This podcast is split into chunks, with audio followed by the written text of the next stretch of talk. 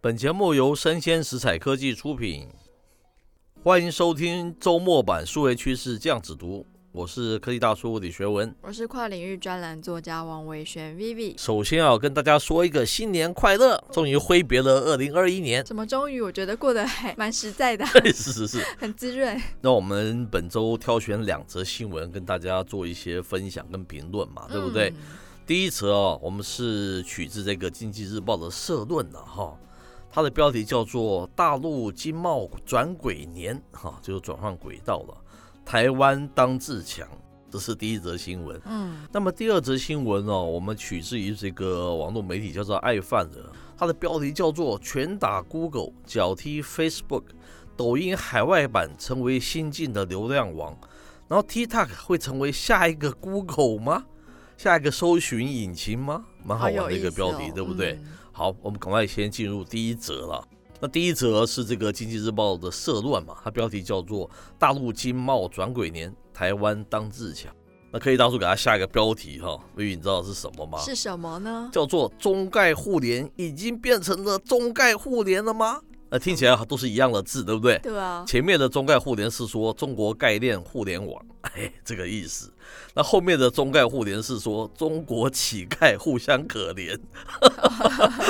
所以他是说从中概互联已经变成中概互联了吗？不是他说了，是我自己下的标题了哈。这么不看哦好。哎，是 为什么这样说呢？且听我们娓娓道来是嘛。哈，这个《经济日报》的社论是这样说的啦，我们取其的一些大意。他说，啊二零二二年哈，中国大陆将全面执行“十四五”规划，然后在与美国这个经贸对抗啊，以及这个新冠肺炎疫情冲击国际供应链重组之下，中国大陆形容啊，这是世界遭受百年以来最大的一个变局了。嗯的确，它影响其实是蛮多人的啦，对不对？是然后他说这个“十四五”规划的一个重要性哦，远超过以往的一些基建计划哦，哦，这非常重要嘛哈、接着他说哦，“十四五”规划最大的特色是重视实体制造，强调要保持这个制造业比重的一个稳定了哈、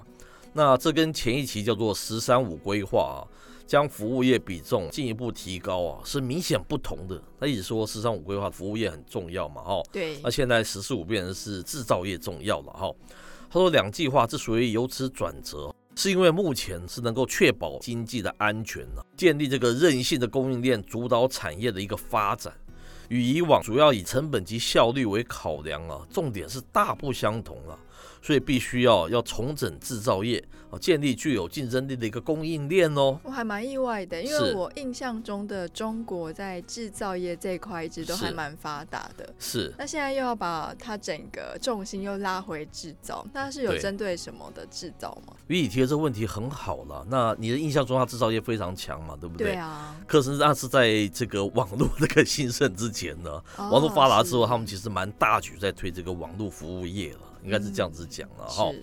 那他这里面有提到说，事实上哦，中国大陆这个制造业比重近年来是呈现下降的趋势，就是我哦刚才说,、是哦说的情况，对。嗯所以目前制造业大概占比是 GDP 是百分之二十六，哈。然后虽然制造业啊比重下滑，服务业的比重上升，他认为这本来就是一个国家经济发展必经的一个阶段哦。是但是中国大陆却认为这样子的一个转变哈、来得太早了，制造业降得太快了。嗯，所以有一个调整的一个必要。然后你刚才有问到说，主要是走向哪一方面的制造啊了？根据文章里面所表达，哈，习近平主席认为说，中国大陆必须在先进制造业，例如像是半导体啊、电动车啊、电信设备啊，以及商用飞机等。嗯哦，这个部分它会大大提升它的一个制造的一个能量，是然后维持大陆这个强大的生产力，建立这个自主的供应链，是避免受制于他国。它反观呢很有意思哦，中国大陆认为说网络科技并不是必要鼓励的一个行业， 这跟过去我们印象中差很多嘛。而且跟全世界的流行的趋势跟产业的走向好像哎，是背道是而是是驰，我们过去一直有提嘛，全球大概市值前四大公司有好几大就是这个中国的网络科技公司啊，是没有错吧？哈，他说啊，在过去啊宽松制度下啊、对这个企业，他讲的是网络企业了。嗯过度的一个纵容啊，所衍生的这个问题啊，必须矫正。 所以近年来啊，频频出重手抑制这个网络产业的发展。例如说，我们大家都知道，他将网络游戏称为一个精神的鸦片嘛对，哈讲得很重嘛，哈嗯。甚至于中国大陆推动共同富裕的政策，要求企业自愿公益的捐赠。也是以这个网络巨擘型的一个企业为目标啊，就是要你们这些吐一些钱啊，吐很多钱出来了， 帮助大家这个共同富裕嘛，对不对？是，然后要大笔的一个补贴制造业了，感觉起来是形成一种强烈对比哦。过去是很赞成，现在变成是这样子的一种态度，是不是嗯反差蛮大的哈、哦？是然后重点来了，社论讲了非常重要的一点，他说中国大陆积极发展这个制造业的先进项目哦，多数并非台湾所长嘛哈、也不是过去台湾投资中国大陆的一个重点的项目了。所以当人家这个大局的转变以后，台湾真的是要非常注意。那是中国的产业在转型，那跟台湾有什么直接的关系吗？哦，关于这一点啊，他社论里面有提及哈、台湾对中国大陆出口占总出口比重，在二零二零年的时候创下历史新高的百分之四十三呢，将近一半呢，是不是非常可怕的数字哦好高哦？可是，在未来啊，在这个中国大陆他们打造自主供应链之下哦。这个比重可能会一渐渐的下滑了。那虽然可以减轻对大陆贸易的依存度嘛，但是啊，由于中国大陆市场规模、啊、是难以被取代，它太大了。嗯，所以这个会大大影响到台湾的一个出口的动能啊。是那 K 大叔是这样想，这边社论基本上有提到这个大陆他们的经贸转轨嘛，对，特别是数位经济的一个态度的转变嘛是哈。那台湾未来可能会有的风险啊哈。嗯大方向有提到，但是我自己还要补充几点，我觉得是还蛮重要的。第一个，我们知道是英国智库近日它有发表一个报告，说预料在二零二二年全球经济产出啊将会首次超过一百兆美元，那是很高了，全球了。而它预计哦，中国将会于二零三零年啊取代美国成为第一大经济体啊。 我是这样想啊，中国啊想要成为第一大经济体，如果他仍然学习啊美国网络科技一样的发展的一个轨道，我个人认为是不可能达成的啦。我们看看嘛，过去美国有搜寻引擎，那中国就会有搜寻引擎，对不对？？美国有社群媒体，中国就有自己的一个什么 WeChat 这样子一个社群的媒体，没对不对？错？美国有串流影音 Netflix，中国就有 IU 腾这些不同的平台出来，没有错吧？哈，对，基本上这个策略啊，我认为是叫做天下一大抄嘛，也就是所谓老二主义。你把它做老大，反正你就是跟着那个老大一直在追，所以这叫老二主义嘛。嗯，可是我觉得，当他想要做老大的时候，他会发觉哈、数位经济最重要是有两大基础。我们常常提啊，叫做一硬一软嘛。是那所谓的一硬就是指这个半导体嘛。那大家都知道，美中贸易冲突的核心其实就是半导体了，因为你的一些布局啊是压迫到美国，美国觉得会开始担心嘛，对不对？对所以美国出重拳让中国受重伤嘛，这是我们大家都知道的情况。嗯，它易软指的就是作业系统。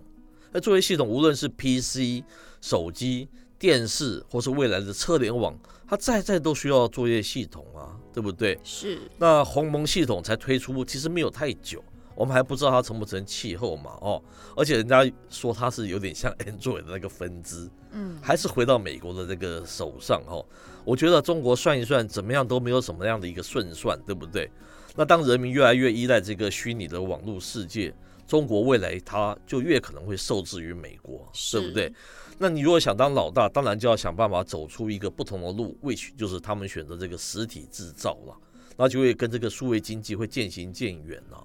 这个是我们这个里面想要去补充的一点，对不对？是，可是我觉得中国大陆它发展半导体很大的原因，是因为它想要把它科技的核心拉回自己手上。是，那它今天我觉得也并不是跟数位科技渐行渐远的，我觉得它可能是想要自己创造出它自己的路哦。因为像刚刚科技大叔说，他以前他可能就是当老二，美国做什么他就做什么。是，那其实这好像又是一个鸡生蛋，蛋生鸡的问题嘛，因为它被是卡住了，所以它要回到半导体。那是他有自己可以自给自足的能力之后，那他再回去反扑数位经济，我觉得也不是不可能，因为是毕竟像我们下一篇新闻要介绍，就是 TikTok 竟然要把 Google 打下来了，要哎变成是是流量网，是所以我觉得他们在数位经济上基本上玩的也是风生水起。是那数位经济，我们以前很多呃分享有提到说，它的本梦比才是最惊人的。是所以我其实也不觉得说它就是就是永远就是去发展半导体了。不过从我们最近看到华为它那个折叠手机，它最后只能支援四 G 嘛，对不对是？也是因为它没有晶片。对啊，所以说我觉得它可能就是暂时的 shift 回去，等到它自强了之后。我觉得它应该还是会大举的投入数位经济这一块，是，那是因为我可能我们太把这个半导体跟数位经济扯在一起了。嗯其，实半导体可以延延伸应用到非常非常多的那个领域啊，是，数位只是它的一环而已啊。嗯，所以我觉得它就是把那个应用这个部分稍微打压一下，然后回到最基础的这个基础，它当然不会排除掉这 个数位科技，是对不对是？那数位科技是它其中的一环呐、嗯其实非常多航太呀、还是各方面农业科技啊，都需要，还是各种科技都需要半导体是啊，自驾车也是需要半导体啊，是这些不见得是跟数位有关的啊。是我特别要强调这一点了哈。是不是说它以后就跟它是完全切割 的，只是它更重视这个实体的制造、半导体的是制造，是那个是更是基石。是，你这东西抓在手上，不要说是那个数位，什么你都可以做，哦是，大概是这样子一个概念嘛，哈。第二点想讲的是，我们都知道台湾是一个电子出口的大国嘛，对不对？对，那当中国他们压抑这个数位电子相关产业的发展哦，同时强调是自己制造，那台湾的危机真的是存在的。嗯你想想看，我们百分之四十三的那个电子是输到中国，诶，当它改向以后，你看它会影响我们多大的一个范围啊？哈，是但是我觉得这里面他没有提到是，我们不妨是反向思考。怎么说呢？我们过去之前的一个网络业一直受中国的影响非常重。没我错们，在它这么大的光环下面，人家做社群，你也做社群，你只有这么少的人口，你怎么去跟人家做？但我觉得现在是一个很好的机会啊，因为他把这个眼光就是放在这个实体的制造嘛，对不对？对，不像他过去这么看重那个网络，还有数位内容，还有文化相关产业，你不觉得这是台湾一个再崛起一个很好的一个时机吗？是，对不？对？我们应该把握这样子一个机会才对了。无论是数位内容，无论是我们讲的这个 podcast，无论是我们讲到各种，譬如说跟这个数位独角兽相关的，我们应该趁这个时机，应该好好把它做大，把它做好啊！我觉得这是很难得的那个时机。没错，如果他们把全部精力都放在电子啊，放在网络这个部分，我觉得我们根本没有什么机会耶。做不太赢。那我是这样看的是啦，哈是，是，而且我觉得现在很好的机会是，今天就是你最大的竞争的国家，第一个我们都讲华语嘛，讲是中文，然后他现在就是打压的他的软性科技的时候，这时候我们很有机会就是异军突起是了。那接下来是我们第二则新闻哦，它哎是发表在网络媒体爱范儿，是那标题呢是 TikTok 会成为下一个 Google 吗？哇，用这么重的一个标题，是，那为什么会拿他们两个做比较呢？是你一个是做视频，另外一个是做服务跟广告呃的。对，那其实是因为一个网络安全服务公司叫做 Cloudflare，它发布了一项年度回顾， OK，它发现 TikTok 已经取代了 Google，拿哦是吗下了2021年互联网的流量榜首。更多精彩内容，请见单集简介、订阅收听。那以上的内容播到这边告一段落，我是科技大叔李学文，我是跨领域专栏作家王维轩 Vivi，我们下回见喽。拜拜。